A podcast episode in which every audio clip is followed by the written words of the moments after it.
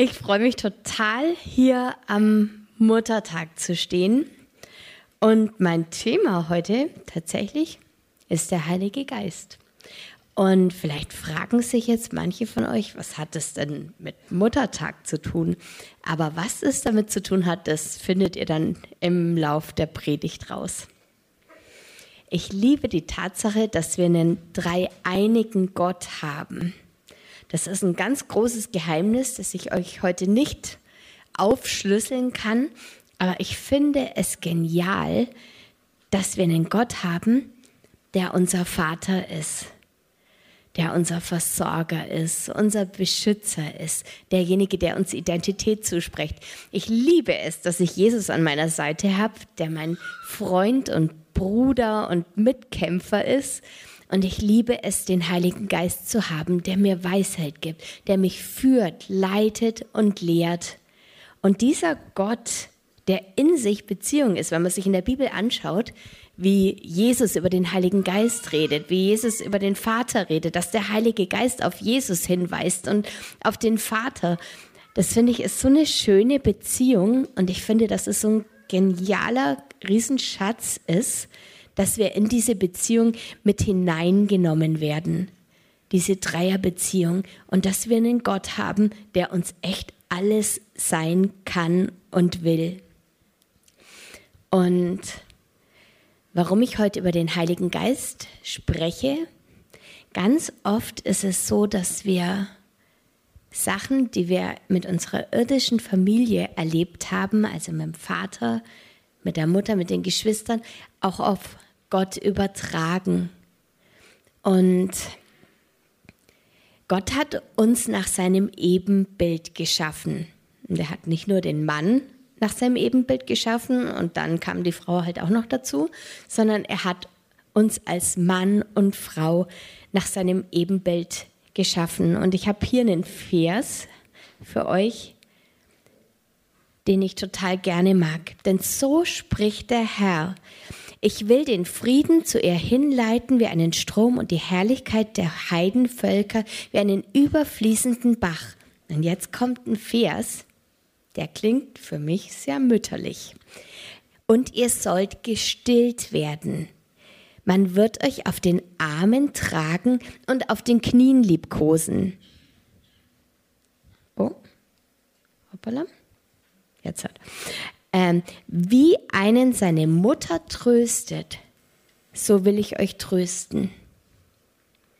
Väter und Mütter haben ganz unterschiedliche Rollen. Der Vater ist der, der das Kind in die Luft schmeißt, drei Meter weit. Das Kind jauchzt und jubelt und die Mutter steht mit angstverzerrtem Gesicht daneben. Also zumindest war es bei uns ab und zu so. Ähm, wenn das Kind sich allerdings an einem Stein anstößt oder stolpert und der Papa kommt, dann ist das Kind meistens sehr tapfer. Aber wenn dann Mama kommt und wenn es fünf Minuten später ist, dann fängt es Weinen an. Sagt, Mama, ich habe mir wehgetan, kannst du mich trösten? Weil die Mama sind einfach die, die am besten trösten können. Und als Jesus über den Heiligen Geist spricht, spricht er auch über den Heiligen Geist als Tröster, als Ratgeber, als Lehrer, der uns lehrt und erinnert. Und ich bin auf was ganz Faszinierendes gestoßen, auch dank Andi. Und zwar gibt es immer wieder durch die Bibel Stellen, in denen von Gott in der weiblichen Form gesprochen wird. Und ich gebe euch jetzt mal eine Stelle als Beispiel im Alten Testament. Ähm, der Vers geht so los, das ist in Jesaja 49. In Vers 14 spricht Zion, der Herr hat mich verlassen, der Herrscher hat mich vergessen. Und Gott antwortet darauf in dieser weiblichen Form. Wie kann auch eine Frau ihr Kindlein vergessen, dass sie sich nicht erbarmt über ihren leiblichen Sohn, selbst wenn sie ihn vergessen sollte? Ich will dich nicht vergessen. Und auch das ist für mich so eine Stelle, die so dieses mütterlich Liebevolle hat. Gott ist, Gott Vater ist ja der, der der Identität zuspricht und der sagt uns, hey, du bist tapfer, du bist stark, du bist mutig, du bist schön. Und die Frau ist die, die ähm, tröstet, lehrt, Rat gibt. Jesus hat damals zu seinen Jüngern gesagt, ich sage euch die Wahrheit. Es ist gut für euch, dass ich hingehe. Wenn ich nicht hingehe, kommt der Beistand nicht. In manchen Übersetzungen steht da auch Tröster. Und früher habe ich oft gedacht, was könnte denn besser sein, als Jesus direkt neben sich zu haben? Was könnte besser sein, als direkt von ihm zu lernen, direkt von ihm zu hören, direkt von ihm gesehen zu werden? Aber wenn man sich die Geschichte der Jünger mal ein bisschen genauer anschaut, dann waren die Jünger alleine durch das, dass sie mit Jesus unterwegs waren, noch nicht grundlegend verändert. Die haben bestimmt ganz viel gelernt, ganz viel mitgenommen, haben auch durch die Heilungen, die sie erlebt haben und selber erlebt haben, wahrscheinlich viel gelernt über das, wer sie sind, über ihre Autorität, dass Jesus sie liebt. Aber die eigentliche Veränderung, die kam nach Pfingsten. Die von euch, die schon richtig lang in der Arche sind, die erinnern sich wahrscheinlich oder vielleicht, dass ich eine Zeitmaschine gebaut hatte, und zwar für einen Familiengottesdienst. Und mit dieser Zeitmaschine habe ich den Petrus direkt als Augenzeugen einfliegen lassen. Und zwar einmal der Petrus, bevor er den Heiligen Geist hatte, diesen verzagten Petrus, der manchmal mit Wut und übergroßer Impulsivität gekämpft hat, der eigentlich alles gut machen wollte, aber vieles versemmelt hat. Und der manchmal auch entmutigt war, der aus Angst vor Verfolgung ähm, Jesus verleugnet hat vor Leuten, die eigentlich gar nicht so viel Macht hatten oder gar nicht so wichtig waren. Und dann dieser Petrus, wie er verändert war, nachdem der Heilige Geist gekommen war. Voller Kraft, jemand, der für Jesus sein Leben gegeben hat und der für Jesus ans Kreuz gegangen ist. Da war keine Spur mehr von Verleugnen. Und das Geheimnis, das dazwischen lag, war wirklich, dass der Heilige Geist gekommen ist. Ich bin so aufgewachsen, dass der Heilige Geist maximal in diesem Segen vorkam, im Namen des Vaters, des Sohnes und des Heiligen Geistes. Ähm, und wir wussten damals nicht viel über den Heiligen Geist. Ich bin nicht in einer charismatischen Gemeinde groß geworden und bin sehr dankbar, dass ich das später noch dazu entdecken durfte. Aber ich bin ganz, ganz lange davon ausgegangen, dass der Heilige Geist nicht eine Person ist, auch wenn er in der Dreieinigkeit so genannt wird, sondern dass er eine Kraft ist, dass er der Ausdruck von Gottes Kraft ist. Wenn man sich jetzt aber mal genauer anschaut, natürlich kommt der Heilige Geist auch als Kraft, als Atem Gottes in der Bibel vor, aber wenn man sich mal genauer anschaut, wie über den Heiligen Geist gesprochen wird, wie Jesus über den Heiligen Geist redet, dann klingt es für mich sehr nach einer Person. Also der Heilige Geist, der uns lehrt, der uns erinnert, der uns tröstet. Und eine Stelle, also da kann ich gleich mal weiterschalten.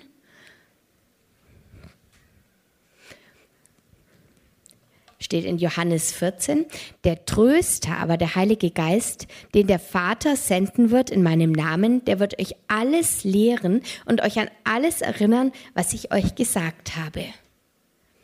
Klingt für mich auch nach Person. Und noch ein ganz entscheidender Vers. Und betrübt nicht den Heiligen Geist, mit dem ihr versiegelt seid für den Tag der Erlösung. Strom ist nicht betrübt, wenn ich den Schalter ausmache. Eine Kraft, wer nicht betrübt. Und ich weiß nicht, vielleicht geht es manchen von euch auch so, dass ihr den Heiligen Geist bisher gar nicht so sehr als Person verstanden habt, sondern als Kraft. Und ich finde, dass es ein totaler Schatz ist, den Heiligen Geist tatsächlich als Person kennenzulernen. Ich höre mir einen Propheten mit meinem Mann immer wieder gerne an. Der heißt Graham Cook und der hat so eine richtig krasse Freundschaft mit dem Heiligen Geist und ähm, hat auch so den, den, den Sinn für Humor entdeckt, den der Heilige Geist hat. Und mir fällt es oft auf, dass Leute, die sehr geisterfüllt sind, gleichzeitig auch sehr lustig predigen und irgendwie viel das, das mit viel Humor machen, weil der Heilige Geist auch manchmal eine größere Leichtigkeit bringt. Und ich glaube, dass es ein total cooles Abenteuer ist, den Heiligen Geist näher kennenzulernen. Und wenn du diesen Gedanken immer wieder bei dir erwischt, dass du den Heiligen Geist eigentlich noch gar nicht kennst, sondern dass du ihn bis jetzt wirklich nur als so eine Kraft erlebt hast, dann lade ich dich jetzt ein, dass wir gemeinsam diese Lüge ans Kreuz nageln, dass der Heilige Geist nur eine Kraft ist, keine Person. Und dass wir gemeinsam den Heiligen Geist einladen, dass er sich euch richtig vorstellt, dass er ihn kennenlernt. Ihr dürft es, ich bete es vor, ihr dürft leise oder laut mitbeten, wie ihr das wollt, wenn es euch betrifft. Und wir nageln diese Lüge gemeinsam ans Kreuz. Heiliger Geist, ich nagle jetzt die Lüge ans Kreuz dass du, Heiliger Geist, eine Kraft bist und keine Person. Vergib mir, dass ich das über dich geglaubt habe. Heiliger Geist, wie bist du wirklich? Bitte stell dich mir neu vor. Und wir haben jetzt nicht die Zeit, aber ich lade euch echt ein, dass ihr das mitnehmt, diese Bitte an den Heiligen Geist. Stell dich mir neu vor. Ich will dich kennenlernen. Ich will eine richtige Freundschaft mit dir haben. Ich will dich als Person kennenlernen, Heiliger Geist. Und nehmt die mit nach Hause und geht auf diese coole Abenteuerreise. Ich liebe das. Mir ist es ab und zu mal schon so gegangen, dass ich kurz davor war, mich über was furchtbar aufzuregen ähm, oder kurz davor war, mit meinem tollen Mann zu streiten.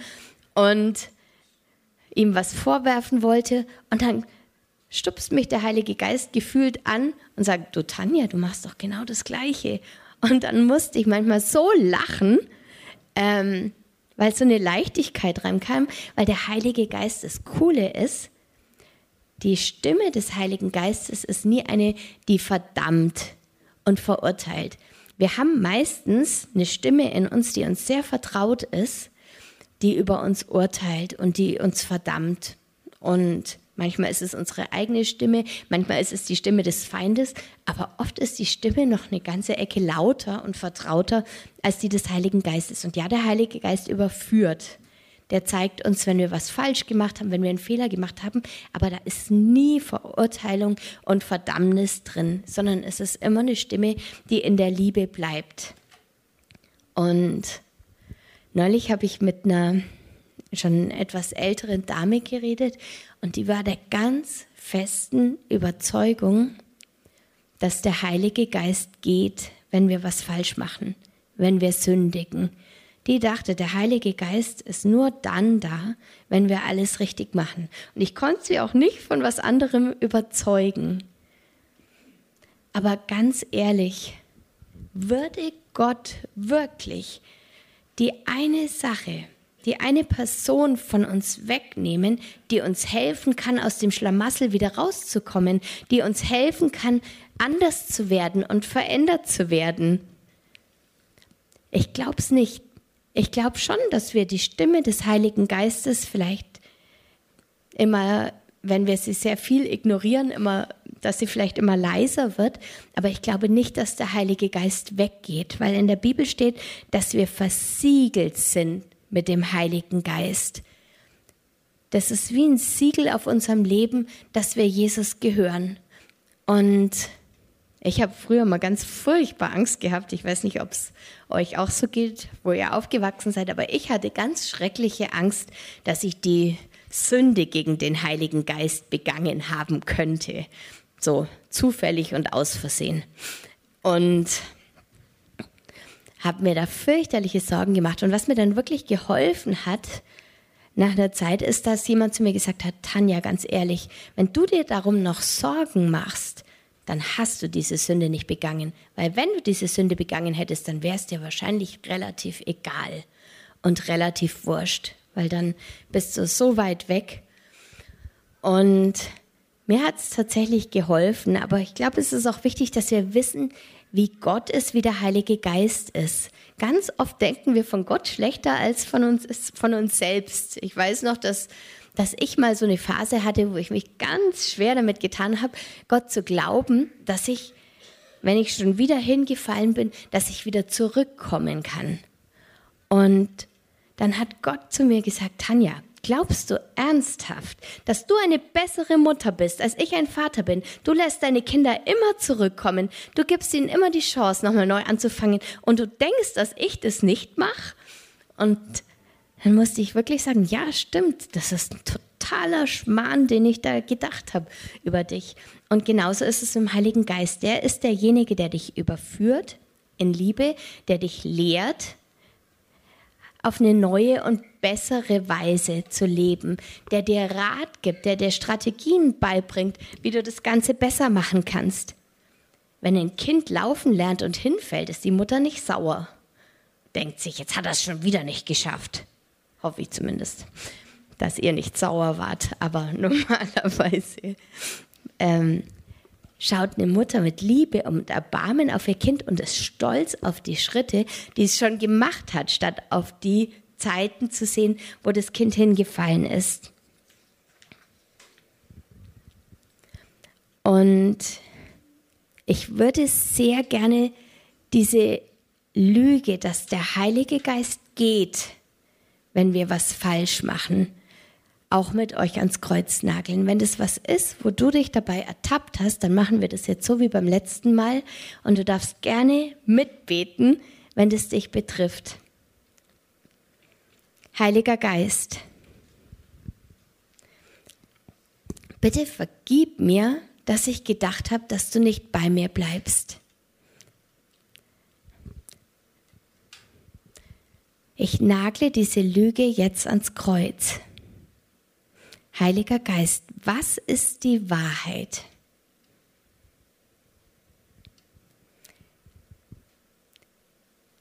Nehmt es auch mit.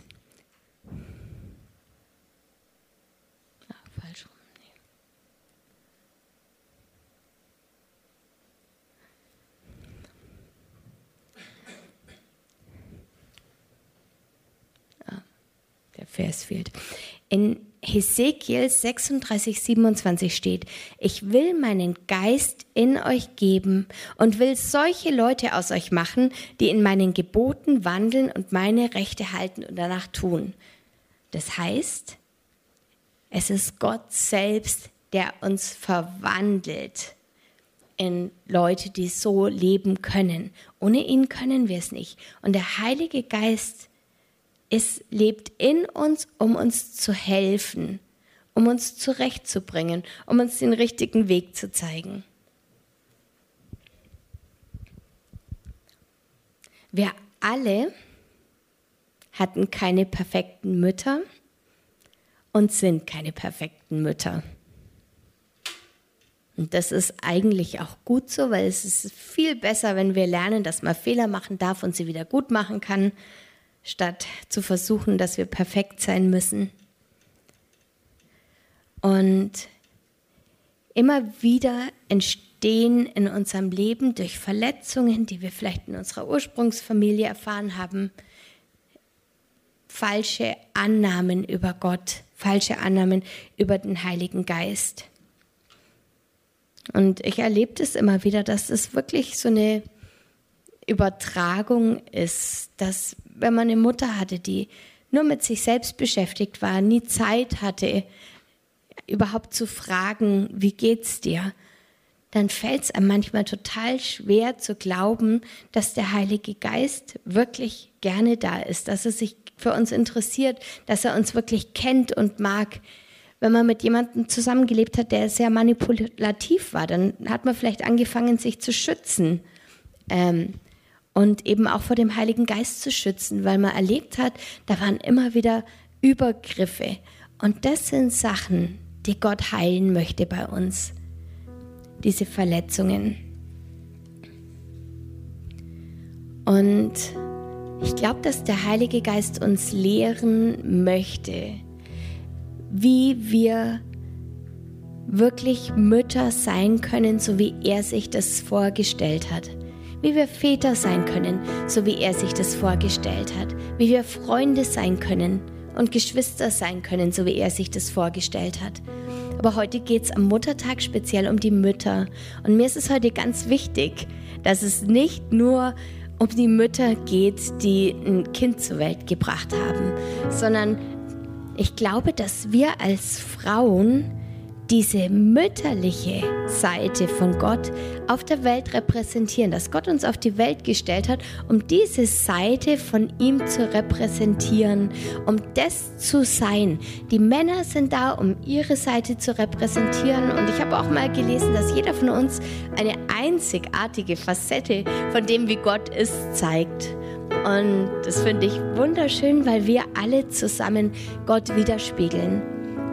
Aber wir Frauen sind dazu berufen, eben diese zärtlich weibliche Seite Gottes auf der Welt zu repräsentieren. Wir sind dazu berufen, zu ermutigen, zu trösten, zu lehren, zu stärken. Und ich habe jetzt eine mutige Einladung für euch.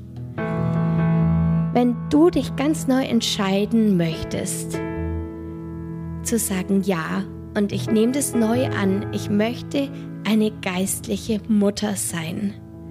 Ich möchte mich entscheiden, mich da reinzugeben, das wirklich für andere zu sein, eine geistliche Mutter. Für eure Kinder seid ihr bestimmt schon tolle Mütter, aber auch geistliche Mutterschaft ist was, was wir dringend, dringend brauchen, auch geistliche Vaterschaft. Ähm, und ich lade dich jetzt ein, wenn du sagst, ich möchte gerne ganz neu geistliche Mutter zu sein. Und du musst dafür nicht angekommen sein. Wir sind erst im Himmel fertig. Wir sind immer unterwegs und lernen noch. Das heißt, du kannst schon jetzt das weitergeben, was du weißt und was du kannst. Du musst nicht perfekt sein. Wenn du ganz jung im Glauben bist, dann darfst du dir jemanden suchen, der eine geistliche Mutter für dich ist. Aber wenn du schon länger mit Gott unterwegs bist, dann hast du was zu geben und dann kannst du was geben. Und wenn du jetzt ganz neu mit Mut sagen möchtest, ja, ich möchte gerne eine geistliche Mutter sein, dann darfst du jetzt aufstehen und ich möchte dich gerne segnen.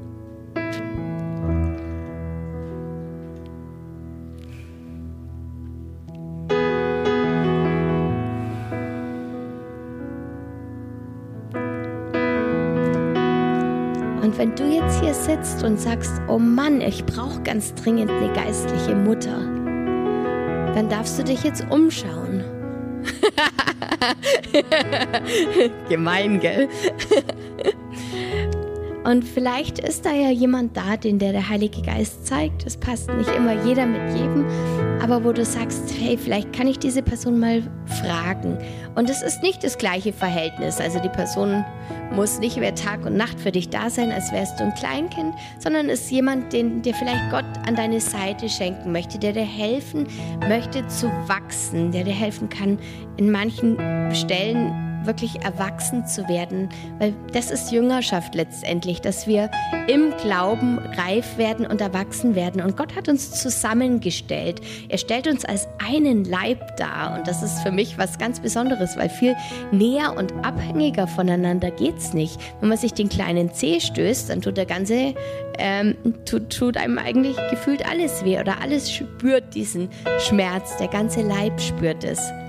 Und so gehören wir zusammen und wisst ihr, wenn es viele gibt, die unterstützen, wenn es viele gibt, die mithelfen, dann ist es nicht mehr für einige wenige eine riesengroße Last, sondern wir tragen uns gegenseitig und wir helfen uns gegenseitig reif und erwachsen zu werden. Und ich segne euch jetzt. Jesus, danke für all diese Frauen, die jetzt aufgestanden sind. Heiliger Geist, ich bitte dich jetzt, dass du kommst und alles wegwäscht, was noch falsche Vorstellungen sind von Mutterschaft. Und ich bitte dich, dass du wirklich geistliche Mutterschaft ausgießt über diese Frauen, die jetzt hier stehen. Ich bitte dich, dass du über ihnen Kraft und Freude ausgießt. Ich danke dir, dass es kein Burnout sein wird, sondern dass es was wird, was ein Geschenk ist und was weitergeht und was weitergereicht wird. Ich bitte dich, dass du diese Frauen jetzt ganz besonders segnest, damit, dass sie jemanden finden, für den sie geistliche Mutter sein können, und zwar in einer gesunden Beziehung. Ich danke dir, dass du zusammenführst, was da zusammengehört. Ich danke dir, dass diese Frauen, die jetzt stehen, eine Segen sein werden für diese Gemeinde. Dass du was Neues schaffst. Danke, dass du auch geistliche Väter aufwecken wirst. Aber ich danke dir jetzt speziell für diese Frauen, die jetzt stehen. Ich danke dir, dass du sie siehst, kennst und liebst. Du weißt, wo sie selbst noch wachsen wollen. Und ich danke dir, dass du da ihnen auch noch Leute an die Seite stellst. Ich danke dir, dass du uns zusammengefügt hast. Amen.